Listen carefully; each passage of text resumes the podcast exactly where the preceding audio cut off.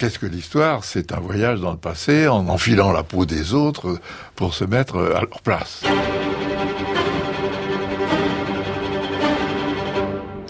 Wittersdorf, l'Alsace chante la paix.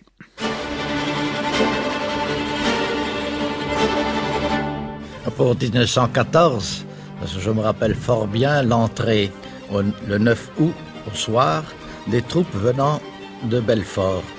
Plus exactement, les troupes avaient euh, écrasé un détachement allemand d'avant-garde les troupes sont arrivées à Mulhouse, je me rappelle encore fourbu. Ça fatigué, ça d'une longue marche, surtout les chevaux qu'il fallait presque tirer, on ne pouvait même plus s'en servir pour les cavaliers. Mais à un moment donné, une musique a suivi qui a joué Vous n'aurez pas l'Alsace et la Lorraine. Ce qui a fait pleurer à côté de moi un vieux, un vétéran de la guerre de 70. En réalité, quel était l'état d'esprit des quelques 800 habitants de Wittersdorf, non loin de Mulhouse, en 1914 C'est bien difficile à mesurer aujourd'hui. Quelques années auparavant, le Reich avait libéralisé sa politique administrative en faisant de l'Alsace un land à part entière. Il avait rendu l'instruction obligatoire dès l'annexion, avant Jules Ferry. L'allemand appris en classe avait progressé et il restait peu de francophones dans le village. Mais c'est en alsacien qu'on s'exprimait le plus souvent. Le dialecte marquait une distance avec l'Allemagne, mais aussi bien avec la France. La Grande Guerre remit en cause la lente évolution vers la germanisation, ou du moins la résignation. Résignation. C'est le mot qui sans doute décrit le moins mal le climat pendant la mobilisation allemande. 20 000 jeunes Alsaciens, ou presque, choisirent néanmoins de passer du côté français. Et les troupes de la République furent accueillies au milieu des vivas lors de leurs très brèves apparitions à Mulhouse en août 1914. Pendant la guerre, l'Empire allemand devint une dictature militaire les autorités traitèrent de plus en plus mal la région. C'est une des explications de l'euphorie qui entoura les armées alliées à Strasbourg en novembre 1918. Qu'on parle de désannexion ou de libération, les Alsaciens, à cette date, éprouvaient d'abord du soulagement. C'était le retour des fils, des maris et du pain blanc. Pour le reste, comment sonder les reins et les cœurs, d'autant que la mémoire de la terrible occupation nazie se mêle à celle des temps précédents. À Wittersdorf, on va le voir, on dépasse cette difficulté si particulière à l'Alsace à se souvenir ensemble en en appelant à la paix et en chantant, pas exactement dans la tonalité de Vous n'aurez pas l'Alsace et la Lorraine. La marche de l'histoire, Jean Lebrun sur France Inter. Mais d'abord, le paysage au départ en 1914 quand la France mit au point une offensive pour reprendre l'Alsace. Damien Folzer de Wittersdorf et de l'association qui œuvre, Culture et Solidarité, a conçu les chemins de mémoire dans la commune qui rappellent ce moment de la guerre de mouvement. Le 7e corps de notre première armée est entré en Haute-Alsace. Le 44e régiment d'infanterie a enlevé à la baïonnette la ville d'Altkirch vers 17 heures. Les troupes françaises ont été acclamées par la population. Après 44 ans, les Français en Alsace.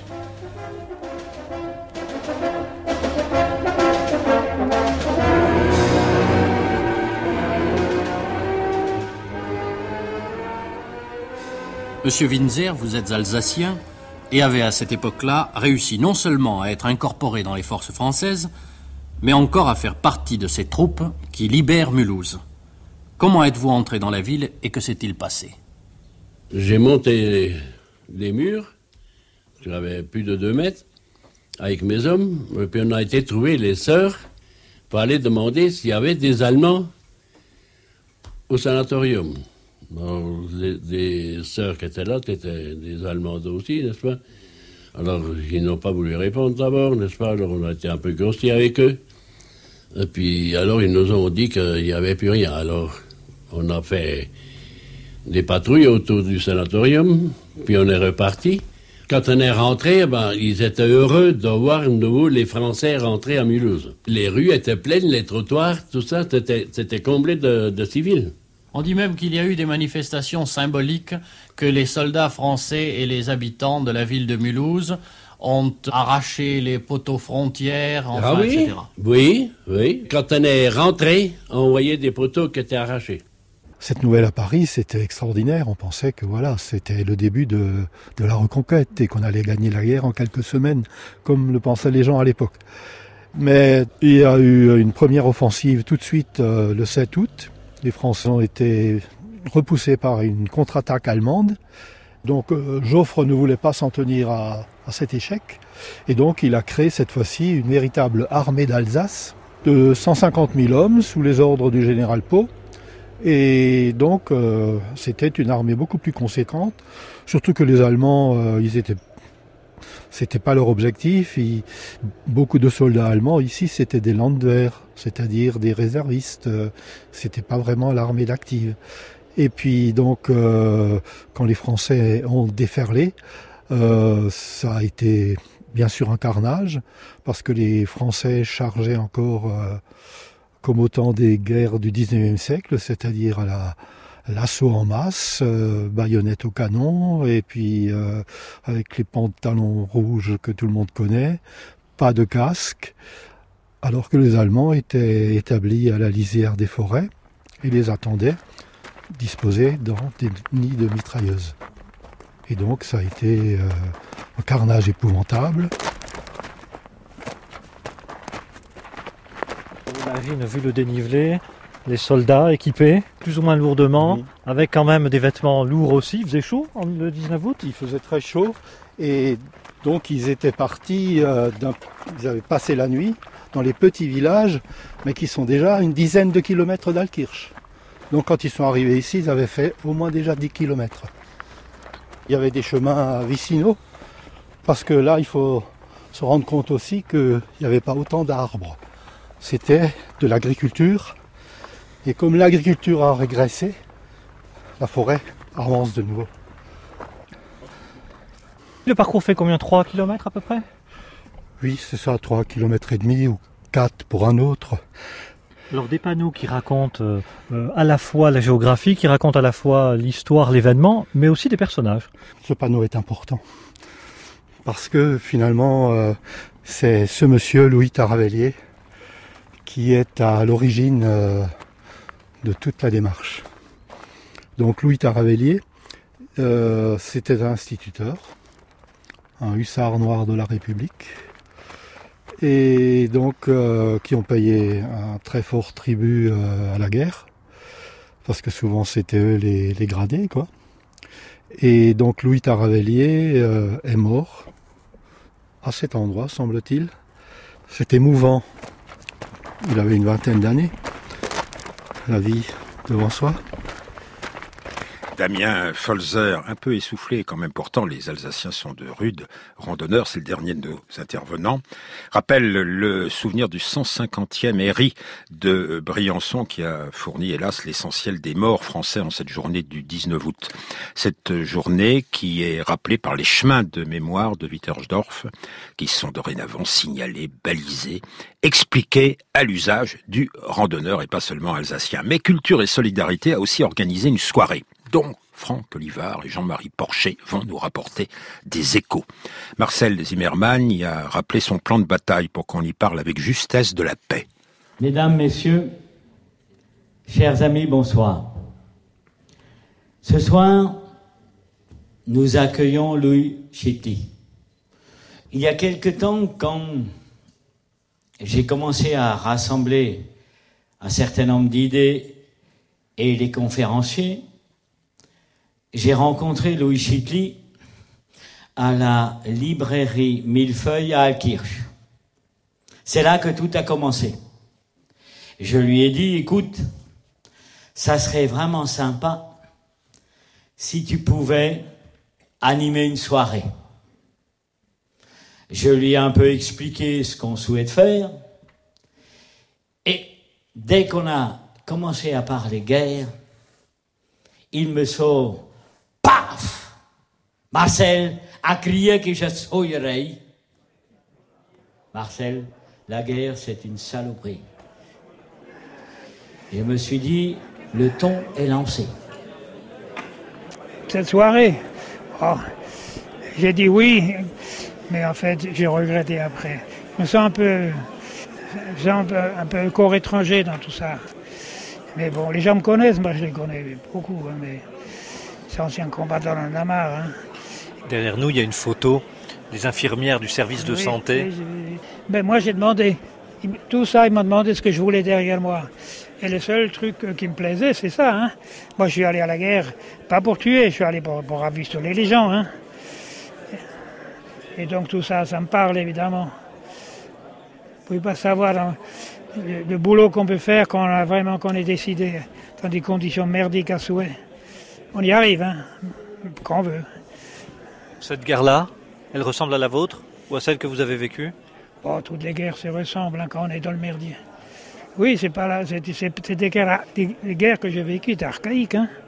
Archaïque, hein, les Biafra, même le Vietnam et l'Afghanistan, le Sud-Soudan pareil, tout ça c'était, c'était archaïque à souhait. Hein. Un soldat, il obéit à son chef. Un guerrier, il obéit à sa conscience en mettant sa vie dans le jeu. Et ça, c'est la grande nuance. Hein.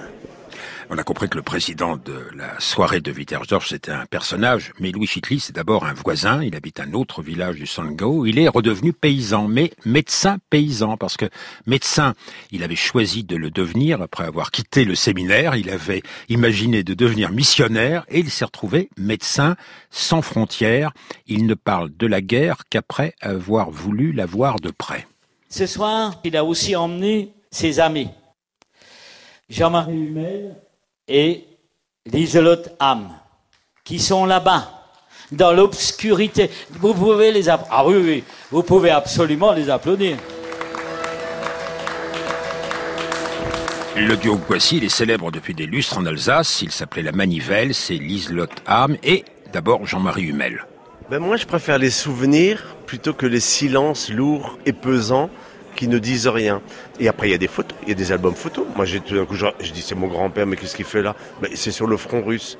Il est avec il est soldat allemand sur le front russe. Et automatiquement, on pose des questions. Et souvent, on est trop jeune pour, pour poser les bonnes questions au bon moment. Et après, les grands-pères sont plus là. Mais je préfère franchement un album photo avec des, des photos un peu mystérieuses plutôt que se dire, j'en parlerai jamais. Ça, je trouve ça insupportable. Et nous, on est, notre région est une, histoire à, une histoire, et une région à souvenir et à histoire. Chanson collectée par Daniel Heret dans la vallée de Münster.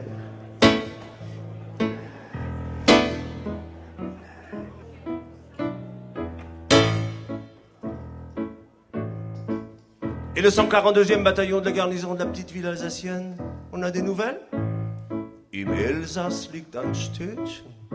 Im Elsass liegt ein Städtchen, Ein jeder kennt es wohl. In diesem kleinen, kleinen Städtchen liegt eine Garnison. Die 142er, ein ganzes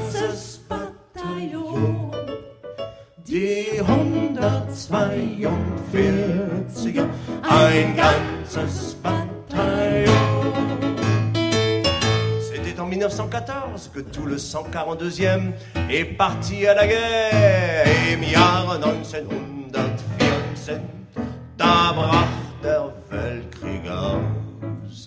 Da schickte man die 142er zu Tausenden hinaus. Beim letzten beim letzten Liebesblick, da riefen alle jungen Mädchen. Wann kehret ihr zurück? Et en 1915, c'est à ce moment-là qu'a eu lieu le massacre. Et de tout le 142e bataillon, ne restait que trois clairons. Im Jahr 1915, da gab's ein Massengrab. Da senkte man die 142er ins kühle Grab hinab.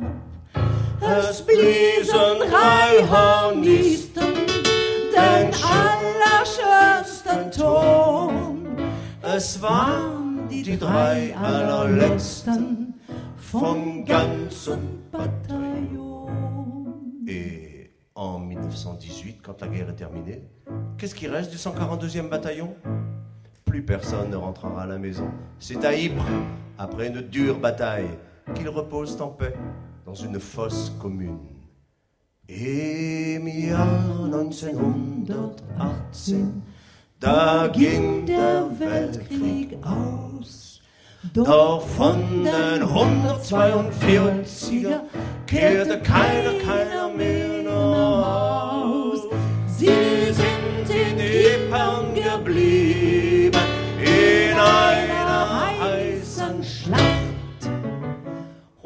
schlummern sanft in Frieden in einem Massengrab.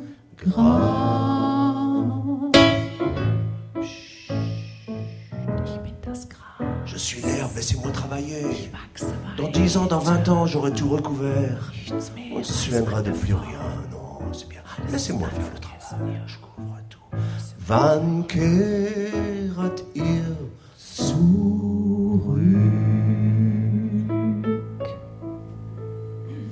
La marche de l'histoire. Jean Lebrun sur France Inter.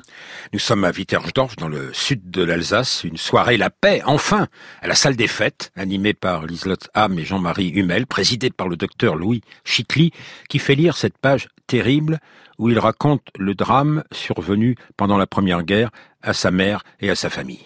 En ce mois d'août 1915, donc, les Français occupent la montagne. Les Allemands sont à Bernwiller. Comme il ne se passe pas grand-chose, le vieux Bischoff, mon grand-père, décide d'aller faucher l'avoine du Dérapark, la colline entre Bernwiller et Galfing. Il fait un grand soleil ce jour-là. Ma mère est là. Elle a alors 13 ans. Ma mère et Rosalie, sa sœur presque jumelle, ramassent avec leurs faucilles les tiges d'avoine fauchées. Ernest, Ernest là, 15 ans, noue un brin autour de la gerbe avant de la reposer. Le gamin, le petit Louis, avec ses huit ans, gambade autour. Il gazouille et les alouettes dans le ciel lui répondent. C'est une journée de moisson ordinaire en somme. Parmi les épis dorés, la guerre semble bien loin. Sur la colline de Guilvillers, dont on distingue presque chaque arbre, les Français, Franzus Walsch, les héros, s'ennuient sans doute, boivent un peu ou font la sieste, je les imagine, près de leur canon de 75, cherchant à tromper leur ennui avec un pari. Tu vois, les cutéreux sur la colline là-bas Je te parie trois litres de rouge qu'au premier coup je les fous en l'air. Ceux près du noyer là-bas Oui, là où il y a les mômes, les deux fillettes et le gamin qui court là-bas. Bon, pari tenu. Et boum, le bidas a gagné son pari. Dans sa robe en lambeaux, ma mère reprend ses esprits indemnes. Elle voit son père couché à côté de sa faux, inanimé, les jambes en sang. Son petit frère Louis gît près de lui, éventré, cassé en deux. Sa petite sœur Rosalie, qui était belle comme une fleur et vive comme une pie, est complètement déchiquetée. Après le drame, l'amertume de la famille de Louis Chicly est à la mesure de l'attente qui avait pu entourer les Français. Les Allemands observaient celle-ci avec inquiétude, d'autant que les Français ont pu, après l'épisode malheureux de l'été 1914, s'installer durablement dans une enclave autour de Tannes qu'ils traitent avec beaucoup de soin. Les 55 000 habitants de cette haute Alsace font figure de pionniers de la libération. Alors que la République a su se garder de la dictature des militaires, celle-ci s'est imposée du côté allemand. Le Reich considère bientôt les Alsaciens comme des traîtres en puissance. Et la question des réquisitions aggrave la situation. La disette, en effet, menace les Allemands bien davantage que les Français. Craignant de perdre les produits de leurs fermes, les Alsaciens retrouvent la mémoire lointaine de la guerre de Trente ans. Euh, Charles Spindler a noté dans son journal de guerre, Charles Spindler qui le- l'artiste de, de Saint-Léonard, qui faisait donc des marqueteries, qui travaillait dans la marqueterie et dans le mobilier Jugendstil, il notait cette petite chanson. Karte, Karte, nichts als Karte, wo man an Leute und geht. Und man kann nur warten, warten, bis man Reps ins Kervel gerät. Nix zu bissen, nix zu fressen, Brot so schwarz wie Davis Dreck. Nur ein Schwab kann so etwas fressen, der vertreibt noch anderen Dreck. Du pain noir comme de la crotte de diable et il n'y a qu'un chevaux pour manger ça. Et les Français, grouillez-vous, avant qu'il ne soit trop tard. On en a ras-le-bol, on nous a tout pris, jusqu'à la peau. Also ich wollte sie, ihr dann kommen, sonst wir total kaputt. Alles haben sie ins genommen, alles, alles bis auf die Hütte. Drum Franzosen lassen sich sagen, dummeln ist uns ist zu spät. Denn es geht uns an den Graben, nach dem Hunger kommt der Tod, Après la der vient la mort. Euh, ça c'est la chanson de propagande, mais elle était en alsacien, c'est ça qui est rigolo de le voir comme ça. Et les Allemands de l'autre côté, ils avaient une autre chanson sur les Alsaciens, ils les appelaient les Schangels, Schengel. Et puis euh, ils disaient que les Alsaciens, ils, ils bouffaient que des, du beefsteak et de la, des pommes frites. Et là, ça c'est magnifique. C'est le seul endroit dans une chanson où Marseillaise rime Avec avec caisse. Mais oui. Salut à toi, empereur C'est ce que chantaient les soldats au Hartmannswillerkopf. Couronnés de victoire, nous, on bouffe des patates et des queues de hareng pendant que toi, tu te gaves de la belle et grasse oie de Noël. Nous, il nous reste... Heil dir im Siegeskranz, per Kartoffel und Heurichschwanz, Heil Kaiser dir. Friss in des Thrones Glanz die fette Weihnachtsgans, uns bleibt der Heringsschwanz im Packpapier.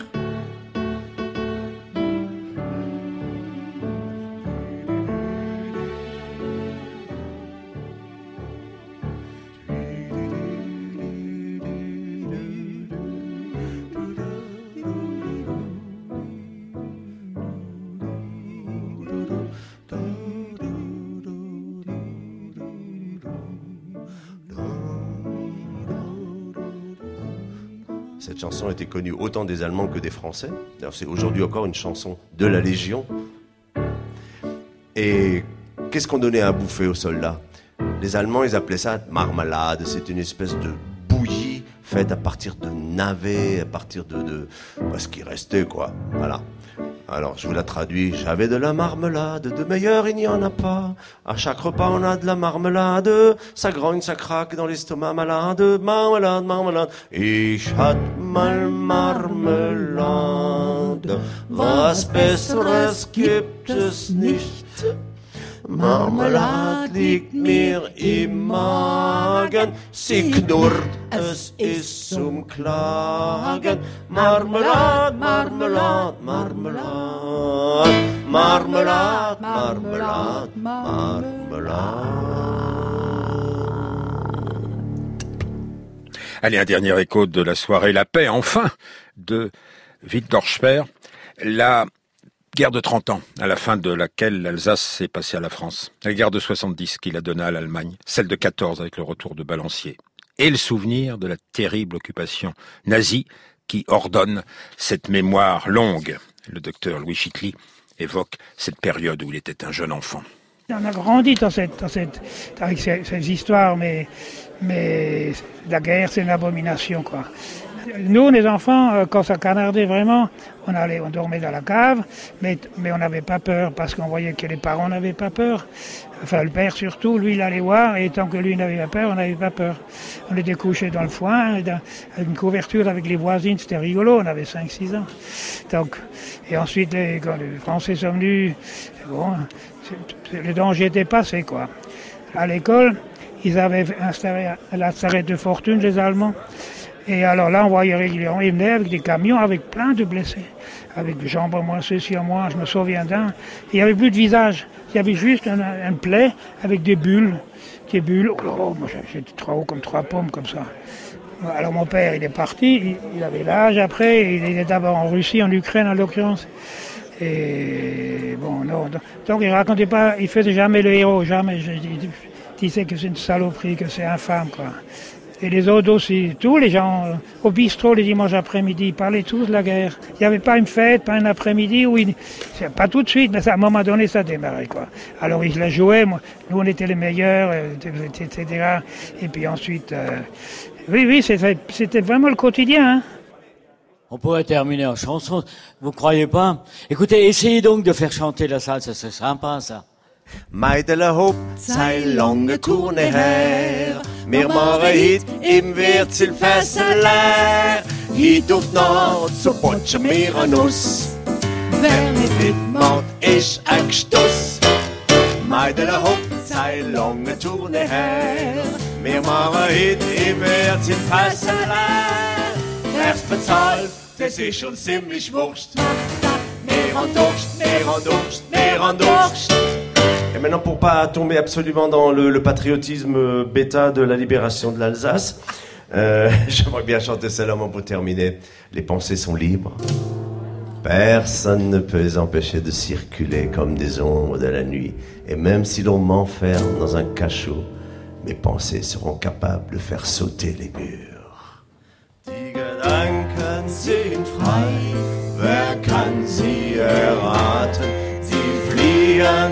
Vorbei. Wie nächtliche Schatten. Kein Mensch kann sie wissen, kein Jäger erschießen. Mit Pulver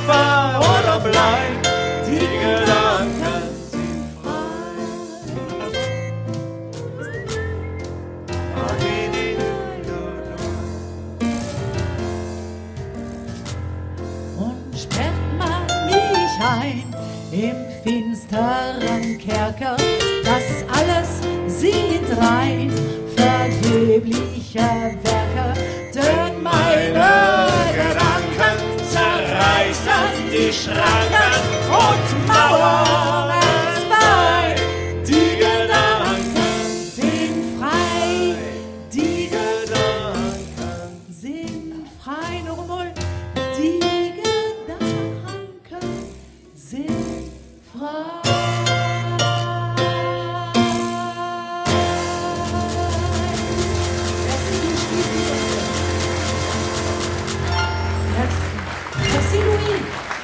Merci.